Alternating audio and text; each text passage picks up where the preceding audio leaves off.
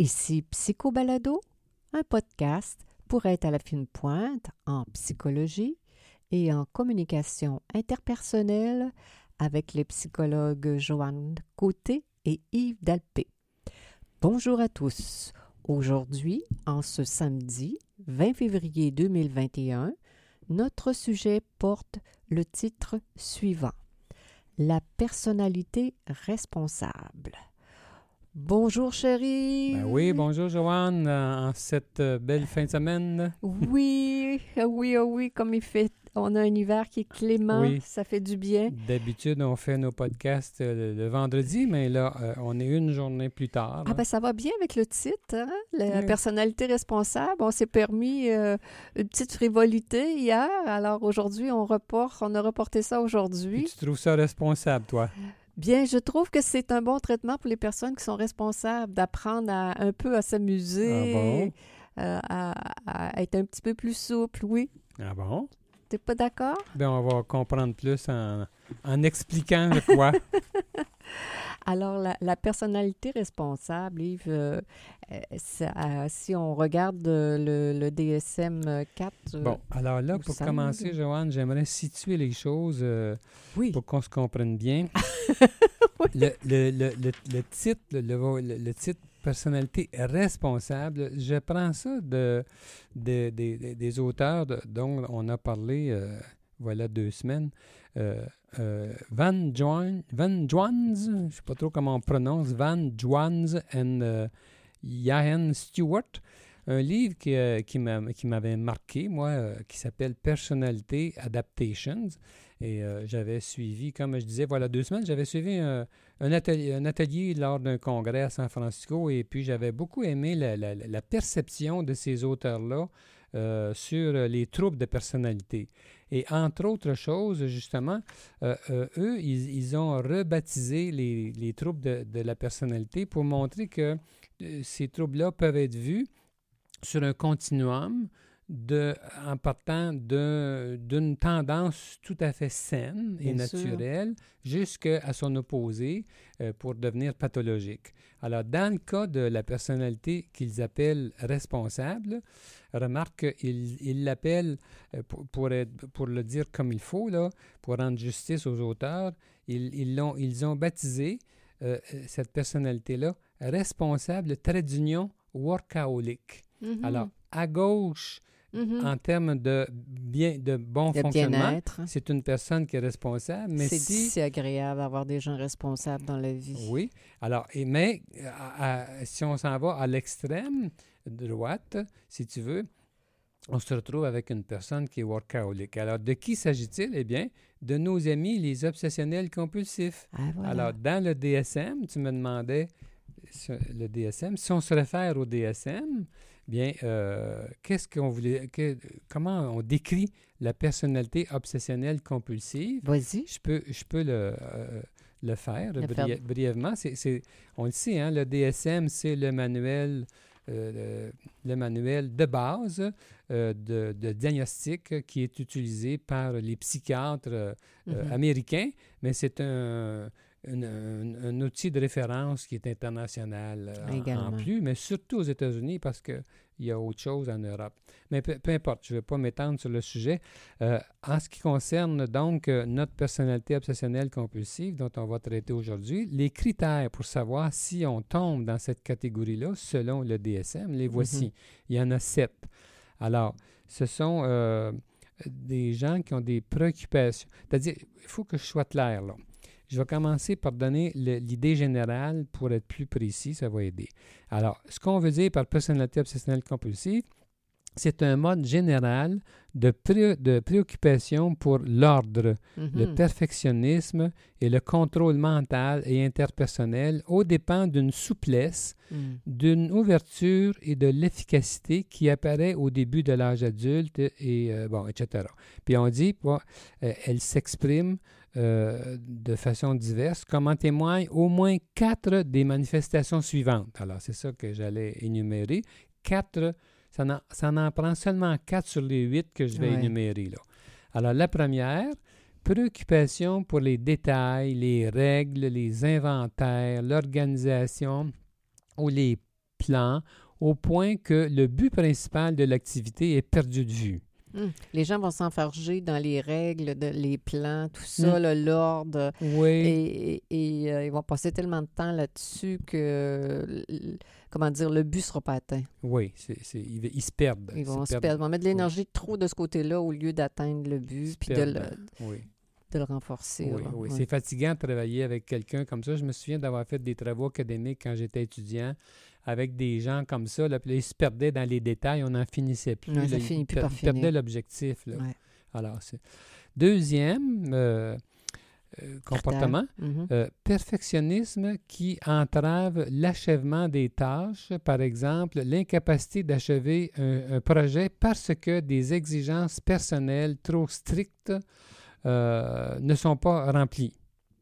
Et ils rencontreront pas, par exemple, les délais. euh, mettons qu'il y a un employeur.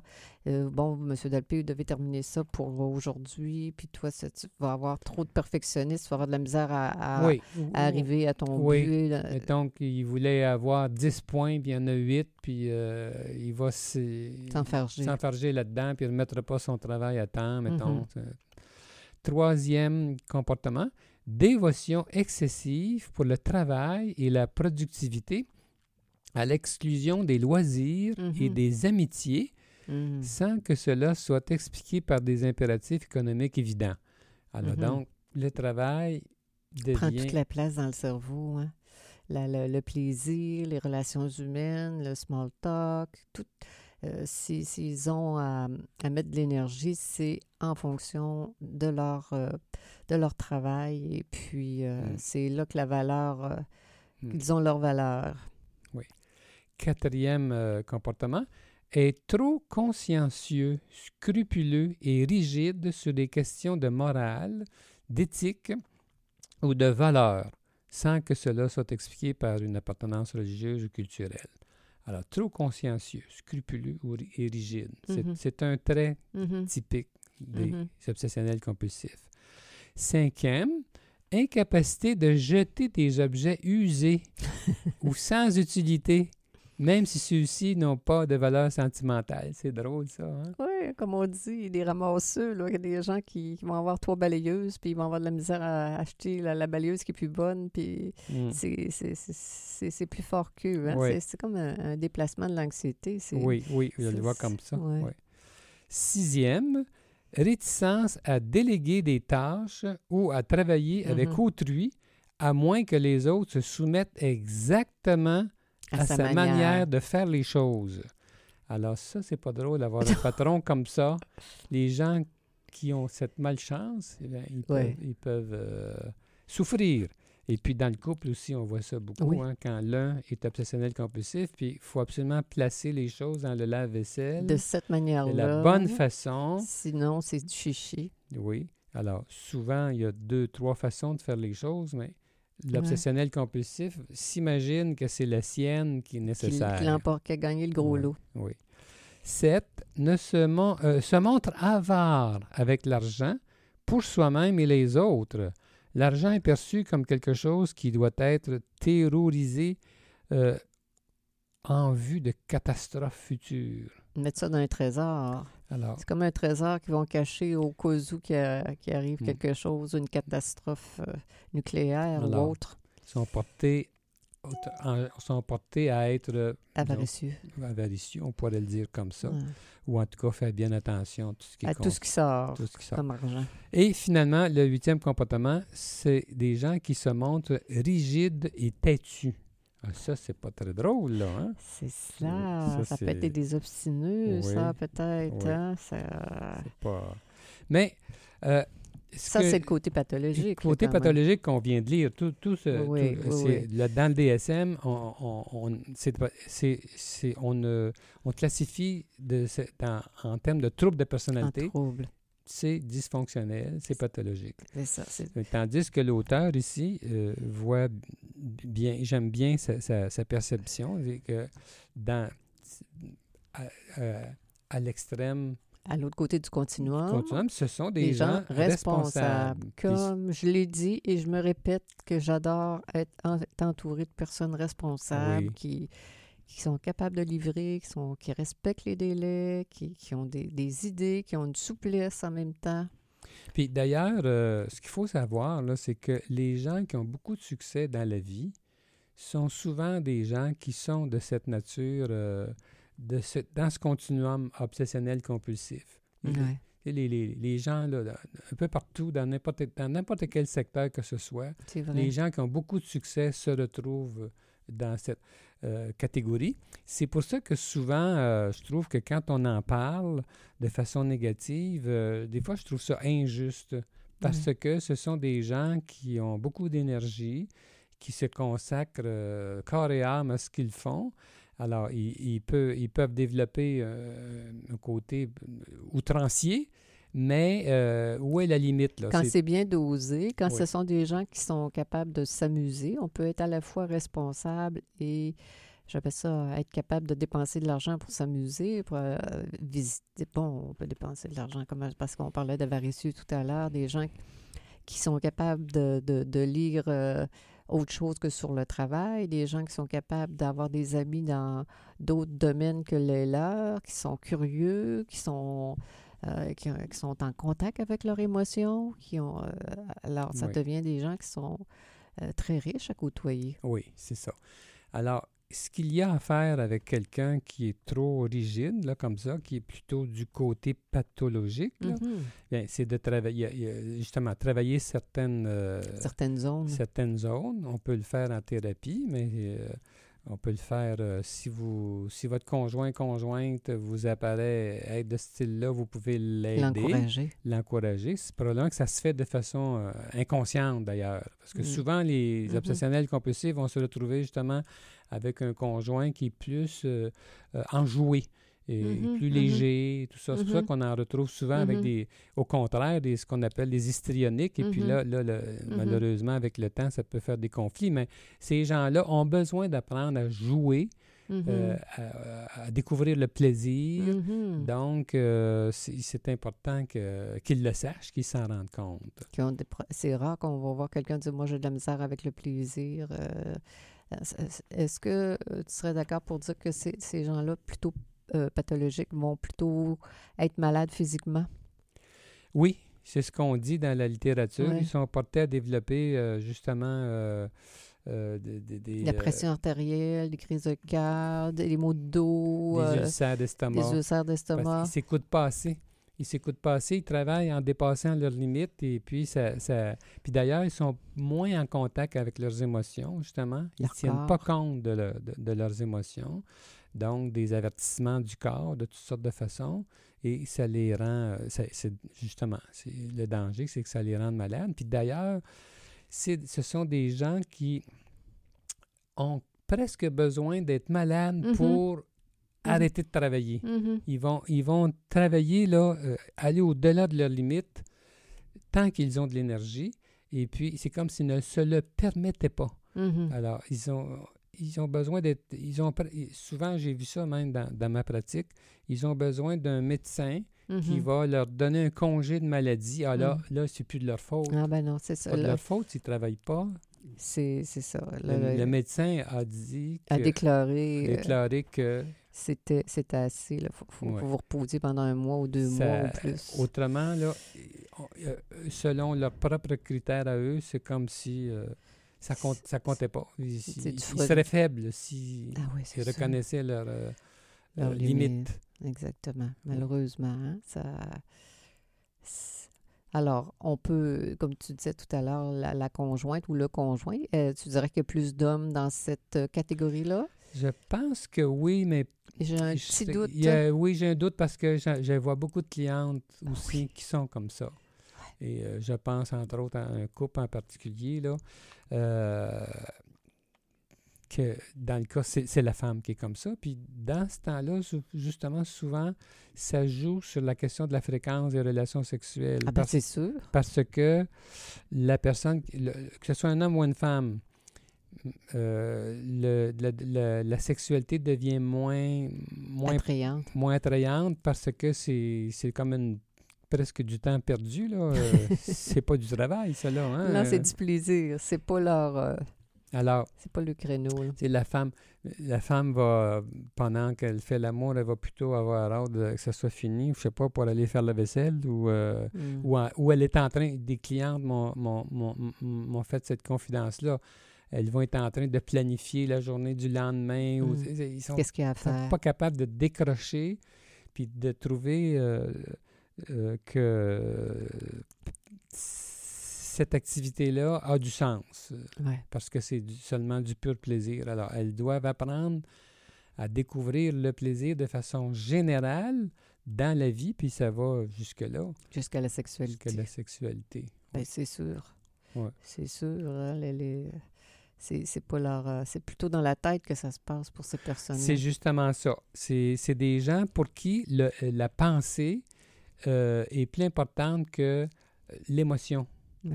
Alors, en thérapie, c'est ce qu'on dit, les auteurs dont je Mhm. parlais tantôt, là, Van Mhm. Jones puis euh, Ye- Ewan euh, Stewart, là, et ils insistent beaucoup là-dessus. Ils disent que ces gens-là sont dans leur tête, dans leur pensée, et qu'en thérapie, au début, il faut Les aller à leur niveau. Il Mhm. faut commencer par les suivre dans leur pensée.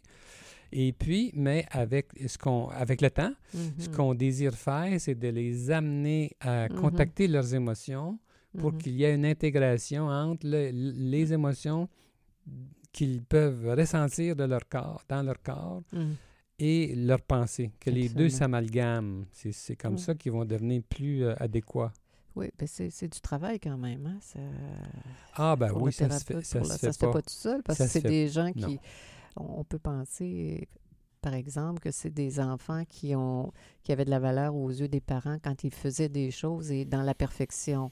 Justement. Juste être, euh, j'appelle ça jouer avec des petites autos ou jouer devant l'ordinateur. euh, Il devait, il devait pas avoir l'attention des personnes C'est ça.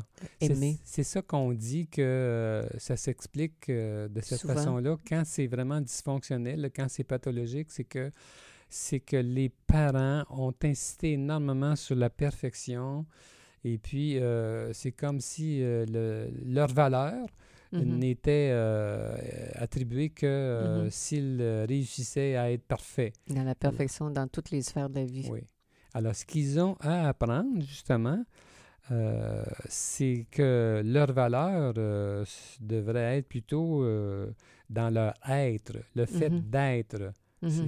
et non pas d'agir. Mhm. Alors, il y a- il y, a des gens qui ont besoin d'apprendre à agir, mais eux Mhm. ont besoin d'apprendre à être, c'est-à-dire de, réaliser que le seul fait d'exister, qu'ils procurent du plaisir à leur environnement, qu'ils ont un sens par le seul fait d'être là, d'être présent, Mhm. et qu'ils qu'ils- qu'ils comprennent qu'on n'attend pas d'eux la perfection, on attend d'eux un compagnonnage agréable, euh, des relations interpersonnelles euh, plaisantes. Alors, ils- Mhm. ils, doivent euh, découvrir cet aspect-là de la vie. Mhm. C'est pas rien. Non, non, c'est pas bien, Joanne. Ça se fait pas en cinq Oh, entrevues. ça se hein? fait pas en 10 entrevues. Non. Non Surtout, non plus, ça prend du temps.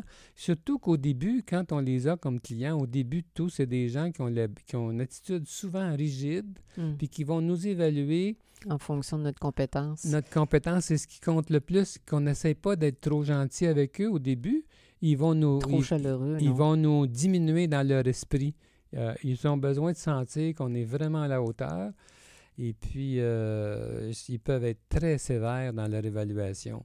Mais si on réussit à établir un contact interpersonnel euh, valable à leurs yeux, là, tranquillement, ils vont être plus euh, Perméable. permé- euh, ouais, perméable aux idées que possiblement que leur état de, de fatigue ou leur état le- même c'est comme si ces gens-là étaient anxieux puis ils ne sentaient pas nécessairement là, cette espèce de tension qui est liée au travail, à, la, au désir de perfection, quoi qu'il quoi qu'ils fassent, là, ça, c'est, fatigant de même dans la vie. Là. C'est, Ouais, ça ouais. prend, c'est, des gens tendus. Oui, puis il y a un a- lien. Oui, il- et- dans mon esprit, il y a un lien direct entre le niveau d'anxiété puis le- leur niveau de rigidité.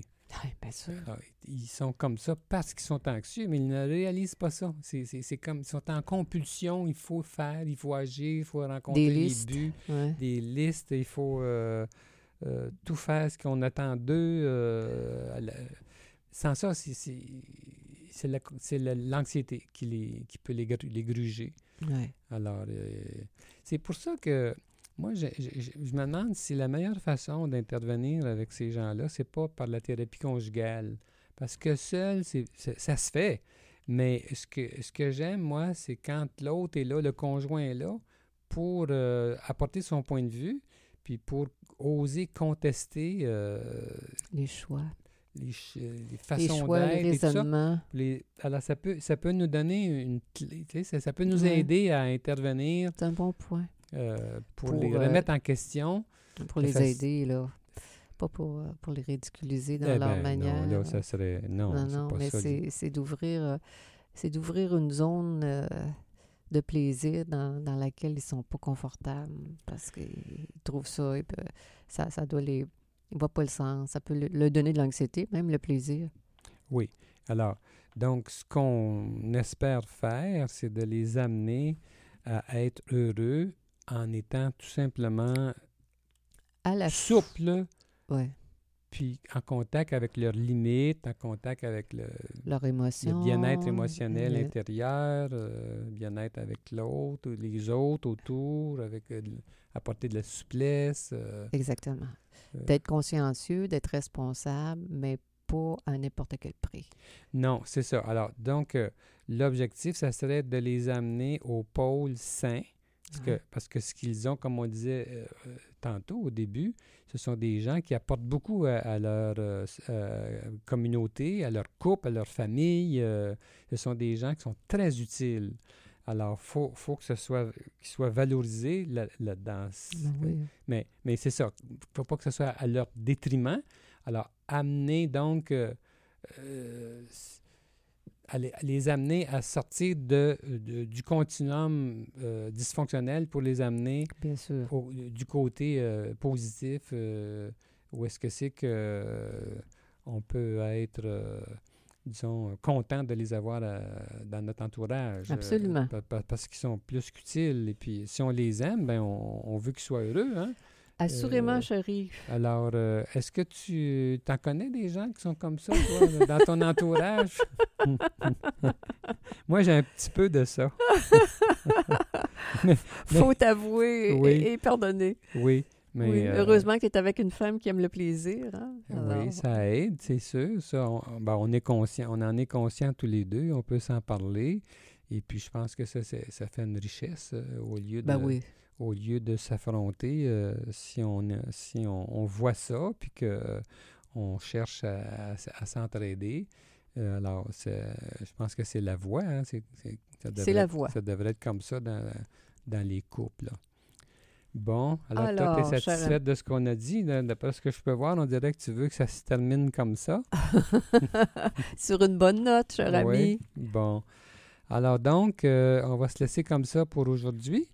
Euh, C'était Psycho Balado avec euh, les psychologues euh, Joanne Côté et Yves Dalpé. Nous sommes psychologues cliniciens en pratique privée euh, dans la ville de Québec. Pour plus d'informations sur qui nous sommes, sur nos livres et nos services, n'hésitez pas à consulter notre site web www.dalpecote.com. Bonne semaine à tous nos auditeurs.